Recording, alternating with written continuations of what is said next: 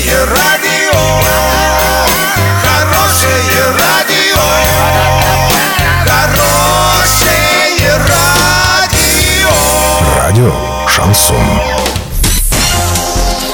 В студии с новостями Александра Белова. Здравствуйте. Подробнее обо всем. Подробнее обо всем. Денис Паслер принял участие в совещании работников образования Оренбурга. Одна из задач, которую предстоит выполнить в ближайшие пять лет – ликвидация второй смены в школах. Для этого в областном центре и Оренбургском районе необходимо создать более 8600 новых мест. В этих же территориях до конца года строители сдадут 12 новых детских садов вместимостью более 1100 мест.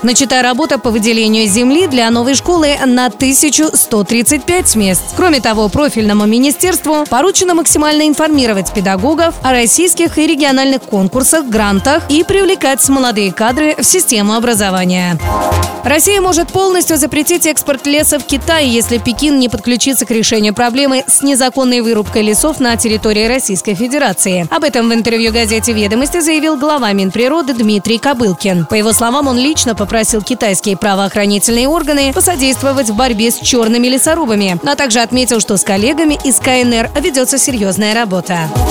Доллар на сегодня 66,61. Евро 73,95. Подробности, фото и видео отчеты на сайте урал56.ру. Телефон горячей линии 30 30 56. Оперативно о событиях, а также о жизни редакции можно узнавать в телеграм-канале урал56.ру. Для лиц старше 16 лет. Александра Белова, радио «Шансон Ворске».